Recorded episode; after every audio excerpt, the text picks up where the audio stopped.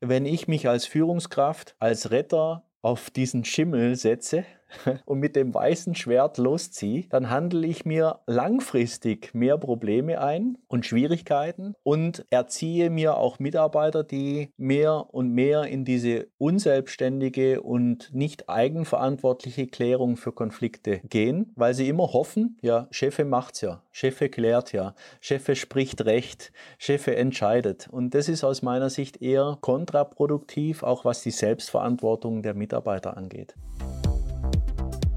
Orientierungszeit, der Podcast für strategische Führung. Erfahren Sie, wie auch Sie durch strategisches Denken und Handeln als Führungskraft noch erfolgreicher werden und Führung leichter gelingt. Und hier ist Ihr Gastgeber, der Führungsstratege Jürgen Wulff. Ja, herzlich willkommen zur Orientierungszeit. Heute wieder mit einem Interviewgast. Ich bin über Zoom verbunden mit Robert Hornsteiner, dem Unternehmercoach. Hallo, herzlich willkommen, Robert. Wunderschönen äh, guten Abend, weil jetzt ist Abend, Jürgen, ja? Und herzlich willkommen auch hier im Podcast. Vielen, vielen Dank für die Einladung, hat mich sehr gefreut. Sehr gerne. Du bist nicht nur Unternehmercoach im Bereich Business, Zahlen, Daten, Fakten, sondern du hast ein Spezialgebiet, dass du dich zusammen mit deiner Frau auch um den privaten Bereich, die Beziehungen kümmerst, wenn das denn sein sollte. Erzähl mal kurz was dazu, aber das soll heute nicht unser zentrales Thema sein. Heute soll es mehr um das Führen an sich gehen und was Unternehmer und Führungskräfte bewegt. Aber das würde mich schon mal interessieren. Was macht ihr da genau? Jürgen, ja, du hast es schön gesagt, weil das bewegt Führungskräfte eben auch, ja. Die private Beziehung. Und wenn es da nicht funktioniert, dann bringe ich im Job, im Unternehmen, als Unternehmer, als Führungskraft nicht die Leistung, die ich eigentlich bringen könnte. Und äh, deshalb haben wir eben auch dieses Spezialgebiet noch an Bord geholt, weil es uns erstens Spaß macht und zweitens riesig viel Bedarf da ist aus unserer Sicht, äh, dass Führungskräfte, Unternehmer auch in ihrem Job extrem gute Leistung bringen, wenn es zu Hause in den eigenen vier Wänden eben auch super funktioniert. Von Haus aus bist du Bauingenieur und du hast auch große Projekte geleitet. Das heißt, du kennst diesen Stress von Projekten auch aus eigener Anschauung. Was hast du da zum Beispiel gemacht? Definitiv, Jürgen. Ja, ich habe früher bei Billfinger und Berger Tunnels und Brücken gebaut. Und äh, kannst du dir vorstellen, dass da ganz viele Projektbeteiligte da waren, dass da ganz viel wirtschaftlicher Druck da war, zeitlicher Druck da war. Und das war eine gute Schule einerseits so das Umgehen mit dem, ich sage jetzt mal, polnischen Eisenflechter und andererseits mit dem Eisenbahnbundesamt, Professor, Doktor, der die Statik prüft für eine Eisenbahnbrücke. Also ich habe da viel Erfahrung gesammelt, mit ganz unterschiedlichen Menschentypen umzugehen.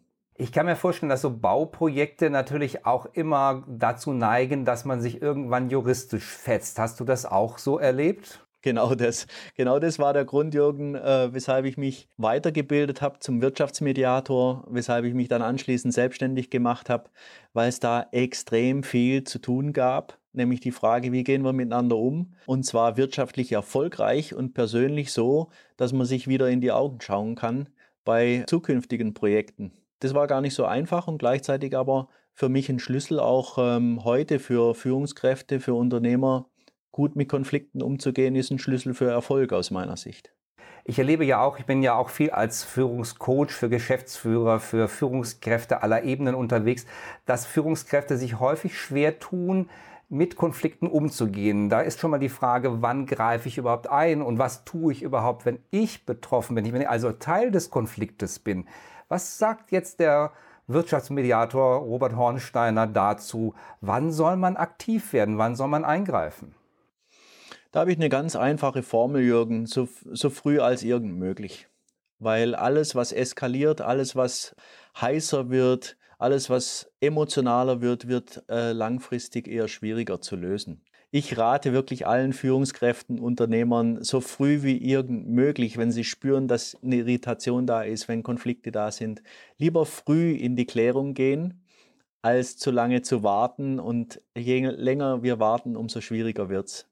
Aus deiner Erfahrung, was sind so typische Kennzeichen für Konflikte? Die sind ja nicht immer so gut zu erkennen. Ne, die maskieren sich ja häufig. Man geht ganz freundlich miteinander um, aber unter der Oberfläche brodelt es dann doch. Gibt es nicht doch irgendwelche Kennzeichen, an denen man das festmachen kann, dass etwas nicht stimmt? Ja, genau das, was du sagst, Jürgen. Das eigentliche Kennzeichen, dass irgendwas nicht stimmt, ist das Brodeln unter der Wasseroberfläche. Ja?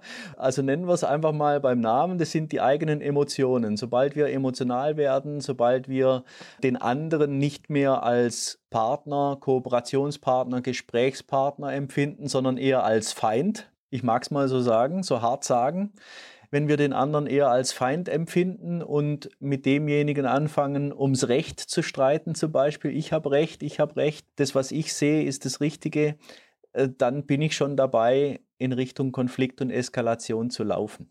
Es geht also darum, die Eskalation zu verhindern und, sagen wir mal, Spätschäden auch zu vermeiden, weil Konflikte können ja wirklich hochkochen, dann sehr heiß werden, aber dann auch wieder erkalten, wobei das nicht heißt, wenn es ruhig ist, dass es in Ordnung ist. Mhm, genau, genau.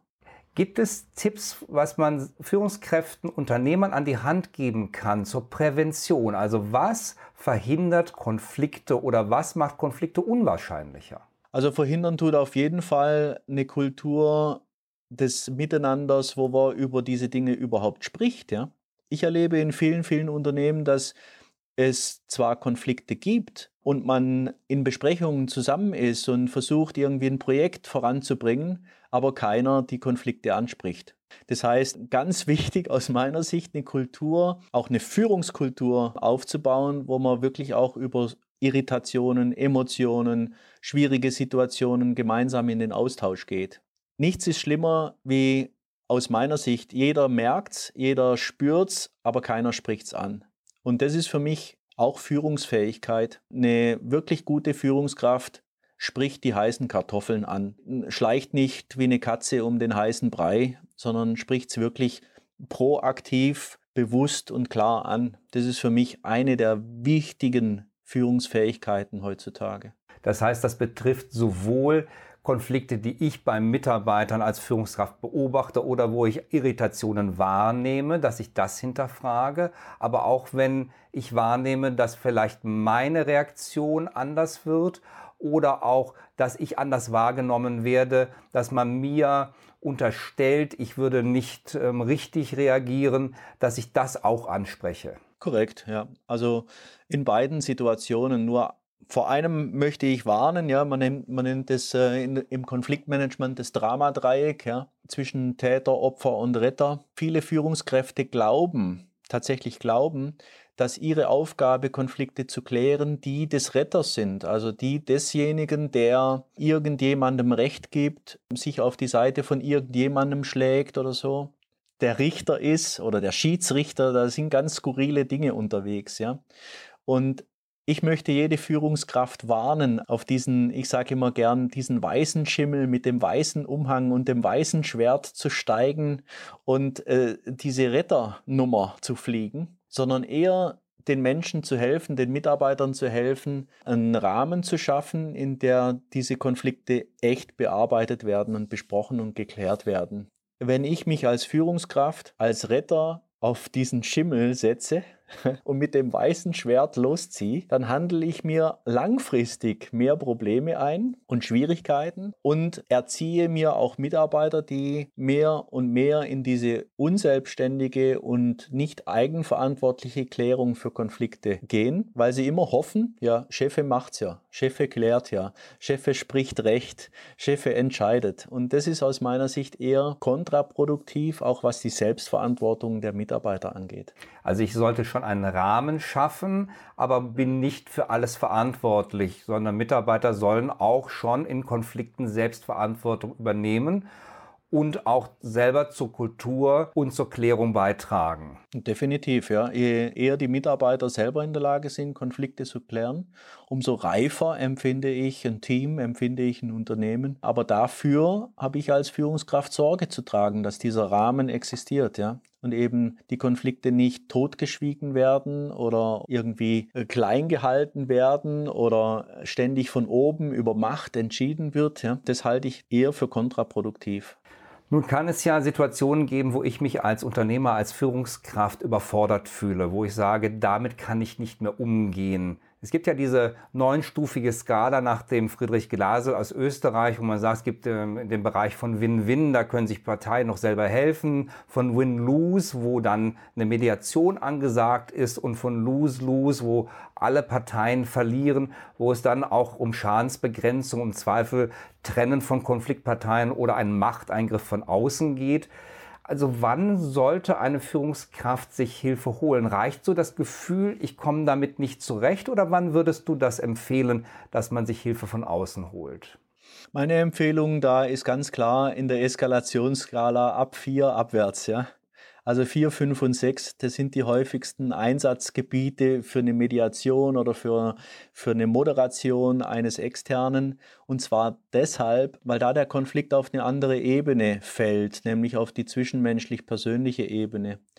Und je mehr Emotionen im Spiel sind, je mehr Missverständnisse, Verletzungen da sind, umso hilfreicher ist es, externe Hilfe in Anspruch zu nehmen. Wie führe ich so jemanden ein? Ist das dann nicht für Mitarbeiter fast eine Bedrohung, wenn da jemand von außen kommt? Also wie kann es einer Führungskraft gelingen, das positiv nach innen zu verkaufen? Das sind für mich zwei Ebenen, äh, Jürgen. Die eine Ebene ist, ich nenne das den äußeren Auftrag, ja. Und der äußere Auftrag, der muss vom Unternehmer oder der Führungskraft kommen, die mit dem äußeren Auftrag mitgibt, mein Ziel ist, dass wir hier im Team oder hier in der Abteilung oder zwischen euch den Konflikt klären. Ja. Und dann gibt es aber auch sowas, Jürgen, wie ein innerer Auftrag. Und der innere Auftrag, den muss ich mir als Mediator erstmal abholen von den Konfliktparteien, dass sie überhaupt mitmachen. Jede Mediation ist nur so gut, so engagiert auch die Konfliktparteien selber mit an Bord sind. Wenn sie, wenn sie das als Pflichtveranstaltung empfinden oder als Zwang und Druck, dann sind selten gute Ergebnisse da. Aber wenn und das ist meine Aufgabe, ja, also auch als Mediator diesen inneren Auftrag abzuholen. Dann kann äh, sehr viel auch Positives gelingen. Ja. Braucht man sowas wie eine Konfliktnachsorge oder ist es nicht vielleicht so, wir beide kommen ja aus dem technischen Bereich, wir denken da ja ganz häufig, Mensch, jetzt war was nicht in Ordnung, jetzt haben wir das repariert, jetzt ist der Konflikt aber auch mal durch und fertig. Brauchen wir nicht trotzdem so etwas wie eine Nachsorge? Muss man da immer noch mal wieder ein Auge drauf haben?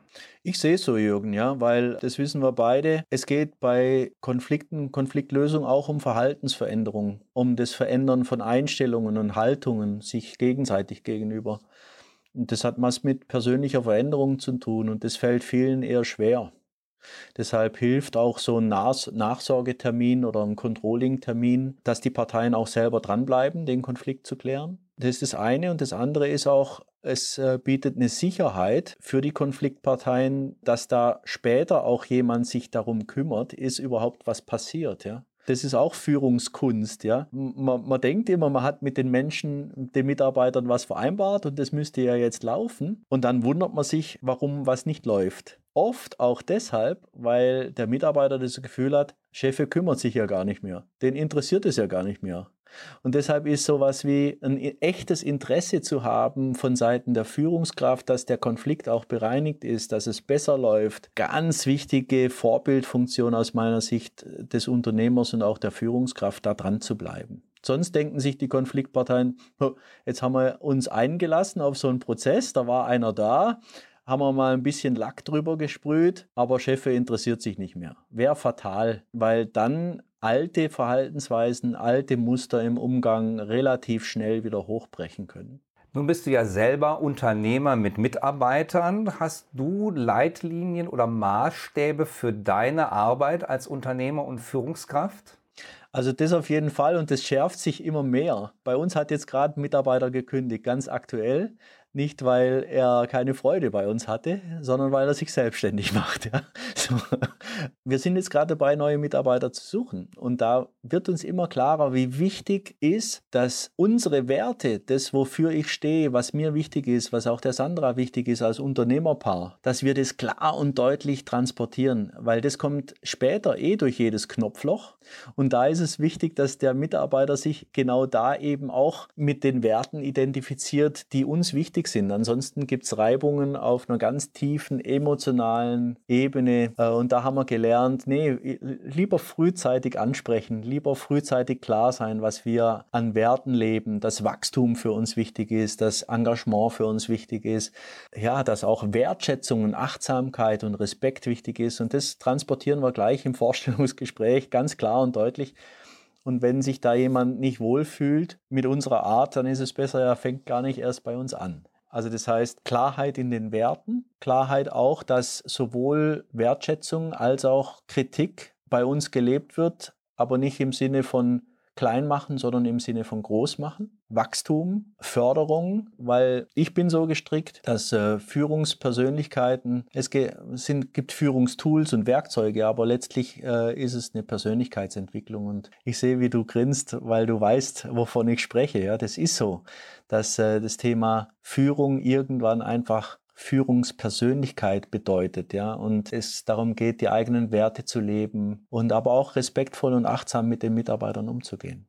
Nun begleitest du ja andere Unternehmer bei wichtigen Fragen. Was sind das für Fragen, mit denen Unternehmer, auch junge Unternehmer heute vor allen Dingen beschäftigt sind? Ist es so das klassische ich bin so viel im operativen Geschäft, ich weiß gar nicht, wo mir der Kopf steht, oder gibt es da auch andere Themen? Also ganz spannend, Jürgen, weil das ist schon ein Thema, was du jetzt ansprichst, ja, so viel Operatives und wie kriege ich den Kopf aus der Schlinge des Alltages und so.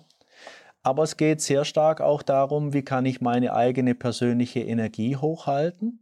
Also das, ich sage jetzt mal Energiemanagement, was bis dahin geht zu, zum Thema Ernährung, Gesundheit, Bewegung, ausreichend Schlaf. Also wie kann ich sozusagen meinen Alltag optimieren, dass ich weiterhin gut leistungsfähig bin, das ist eine. Das andere ist, Strategie und Zielklarheit zu gewinnen. Ja? Also gerade wenn man so im operativen Alltag extrem tief drinsteckt, dann den Kopf mal rauszunehmen und mit jemandem zu reflektieren, wo soll die Reise hingehen, was sind meine Ziele, wo will ich das Unternehmen hinentwickeln und das mit einem Sparringspartner von außen und nicht nur von innen. Also aus meiner Sicht auch ganz wichtig. Und dann natürlich die Frage von Führung. Also welche Führungskultur präge ich durch die Art und Weise, wie ich führe? Was bedeutet das für meine Mitarbeiter, für meine Führungsmannschaft? Also das Thema nach der Führungskultur im Unternehmen. Das sind Themen, die ich im Moment extrem stark auf dem Tisch liegen habe, beziehungsweise mit denen sich die Unternehmer beschäftigen, mit denen ich zusammenarbeite. Da haben wir wahrscheinlich die gleiche Erfahrung, dass man als Unternehmer dann auch mal Zeit braucht für sich zur Reflexion, dass man mal raus muss aus dem Tagesgeschäft, auch raus aus meiner ja, meiner Filterblase, aus dem, wie ich die Welt sehe, um mich anders nochmal zu betrachten, von außen zu sehen um dann auch wieder neu mich orientieren und ausrichten zu können. Genau, es ist eigentlich das, was du sagst, diese Ausrichtungszeit, Neuorientierungszeit, ja. Ich schätze sehr, dass Unternehmer in der Zwischenzeit echt bereit sind, da auch erstens Zeit zu investieren, zweitens Geld zu investieren und drittens einfach den Nutzen für sich selber erkennen, nicht nur fürs Unternehmen, sondern für sich persönlich Klarheit zu haben. Und wenn ich Klarheit habe als Unternehmer, dann kann ich äh, viel klarer führen, dann bin ich viel präsenter und damit auch erfolgreicher aus meiner Sicht. Wie macht ihr das nun? Also wie schaltet ihr mal ab? Wie bringt ihr euer Energielevel wieder nach oben? Habt ihr da so einen Geheimtipp oder etwas, was vielleicht nicht jeder macht? Also wie ist das bei euch? Wie läuft das da? Das ist eine coole Frage, äh, Jürgen, weil du bist wahrscheinlich auch extrem viel unterwegs, so wie ich, ja. Und ich kann irgendwann nach 100 Tagen bei Unternehmern im Hotel kann ich kein Hotelzimmer mehr sehen, ganz ehrlich. Und manchmal bin ich auch froh, einfach mal nur Zeit für mich zu haben und nicht mit Menschen zu tun zu haben. Deshalb haben wir aus Hawaii, das haben wir in Hawaii kennengelernt, haben wir das mitgebracht. Und zwar ein Jeep, auf dem wir ein Dachzelt montiert haben. Und mit dem Jeep und mit diesem Dachzelt fahren wir in die Prärie. Jetzt waren wir äh, auf Sardinien und da ist eigentlich viel los. Aber wir haben Standorte gefunden, Klippen, wo wir ganz alleine waren. Mit dem Gaskocher morgens den Kaffee zu machen, mit, der, mit dem Sonnenaufgang aufzustehen und nur die Liebste liegt neben dir, Jürgen. Das ist das, wo wir auftanken können, ja, und wo es mir richtig gut geht, ja. Das klingt ja sehr verlockend. Nun äh, stellen sich ja vielleicht einige der Hörer die Frage, Mensch, wie mache ich denn das? Wie schalte ich denn ab? Ich werde doch gebraucht im Betrieb. Ich kann doch nicht einfach über den Klippen von Sardinien sein und die Natur genießen. Doch, doch, das geht schon. Äh, das geht dann, wenn ich klar bin. Das, was wir feststellen, ist oft Unklarheit. Ich bin im Urlaub, aber eigentlich will ich dann doch noch ein bisschen die Fühler im Unternehmen haben. Ja? So, eigentlich bin ich im Urlaub, aber meine Mails checke ich ja trotzdem. Aus meiner Sicht geht es um Klarheit. Also ich kann sehr wohl als Unternehmer sagen, okay, am Morgen zwischen sieben und acht nach meiner Joggingrunde checke ich eine Stunde E-Mails und dann lasse ich es aber auch bleiben und dann bin ich im Urlaub. Oder ich kann tatsächlich auch sagen, nee, im Urlaub bin ich nicht erreichbar und ich habe eine Mannschaft, die mein Unternehmen führt und dem ich vertraue. Finde ich eher selten. Aber das, was schwierig wird, ist, ich will Urlaub machen, ich will Zeit mit meiner Partnerin verbringen oder meinem Partner und dann habe ich ein schlechtes Gewissen, dann doch die E-Mails nicht zu checken. Also so eine innere Zerrissenheit, einen inneren Konflikt, da sind wir schon wieder bei Konflikten. Und da geht es aus meiner Sicht echt um Klarheit. Was mache ich wann und was ist mit wem abgesprochen? Also nicht einfach nur E-Mails checken, während ähm, meine Frau im Meer schwimmen geht und dann irgendwie ein schlechtes Gewissen haben, wenn sie wieder rauskommt und äh, in Gedanken ist man dann doch beim Projekt. Präsenz, Jürgen. Aus meiner Sicht geht es um Klarheit und Präsenz und dann ist jedem geholfen, dem Unternehmen, der Beziehung und Partnerschaft und einem selber auch. Also als ich internationale Projekte geleitet habe, war mein Ansinnen, mich eigentlich überflüssig zu machen, so dass ich wirklich auch drei Wochen in den Urlaub fahren kann und eben nicht die Mail checken muss, nicht angerufen werden muss und nicht von der Ferne etwas steuern muss. Also mir war es schon wichtig, einfach auch weg sein zu können. Dass man im Notfall dann doch da ist, das ist ja was anderes, eine Sache von Eskalation. Das ist so sozusagen die eine Strategie. Und die andere wäre eben die Begrenzungen, die man machen kann. Das ist etwas, was ich heute mache. Da mache ich es, wie du es gesagt hast, nach der Joggingrunde gönne ich mir dann eine Stunde lang am frühen Morgen, wo ich dann Mails checke und das bearbeite, was zu bearbeiten ist. Das stresst mich dann auch nicht und damit habe ich dann auch eine gewisse Klarheit. Also mit diesen beiden Dingen kann ich sehr gut umgehen. Ich denke, auch das wäre etwas, was man als Führungskraft und Unternehmer für sich erreichen sollte. Entweder das eine oder das andere. Nur diese halbherzigen Sachen, wo man eigentlich nicht im Urlaub ist, das ist schwierig. Ich habe mal einen Unternehmer kennengelernt, der hat seine Familie in den Urlaub begleitet nach Madagaskar im Flugzeug, war eine Nacht dann in Madagaskar, ist dann zurückgeflogen, hat gearbeitet während seines Urlaubes in der Firma, hat dann seine Familie wieder abgeholt in Madagaskar und ist mit ihnen zurückgeflogen. Das war das Extrembeispiel, was ich mal kennengelernt habe. Ja, Jürgen, und vorhin hast du mich gefragt, wie wir auftanken. Ich glaube, jeder braucht mal eine Auszeit, jeder braucht mal eine Tankstelle. Viele Unternehmer gewinnen aber auch Energie dadurch, dass sie Unternehmer sind. Ja? Das ist ja gerade die Krux, dass viele einfach auch sehr, sehr, sehr gerne Unternehmer sind und sehr gerne Führungskraft sind und dadurch auch Energie gewinnen. Und gleichzeitig ist es halt doch so, dass es den Körper beansprucht, dass es äh, den Geist beansprucht, dass es die eigene Energie beansprucht und ähm, aus meiner Sicht eben auch Führungsfähigkeit, das zu reflektieren und zu sagen, oh, also nur 100% Vollgas arbeiten auf lange Sicht ist es nicht zuträglich für mein Unternehmen, wenn es mir nicht gut geht. Das heißt, oberste Pflicht eines Unternehmers ist es aus meiner Sicht zu gucken, wie kann er seine Energie hochhalten. Ich glaube, das ist ein super gutes Schlusswort und gleichzeitig eine gute Aufgabe, die wir den Hörern mitgeben können. Wie kann ich als Unternehmer oder auch als Führungskraft in leitender Position meine Energie hochhalten? Genau. Robert, herzlichen Dank, dass du dabei warst. Das war jetzt das erste Interview, was wir gemacht haben. Ich würde gerne mit deiner Frau zusammen nochmal das Thema der Beziehung aufgreifen. Das wird, glaube ich, nochmal hochinteressant, weil es einen speziellen Aspekt betrachtet. Mhm, sehr, sehr gerne. Ja, freuen wir uns jetzt schon drauf, Jürgen. Sehr schön. Robert, herzlichen Dank für dieses Interview. Ich wünsche dir bis dahin eine gute Zeit und ich hoffe, wir sehen uns dann bald wieder.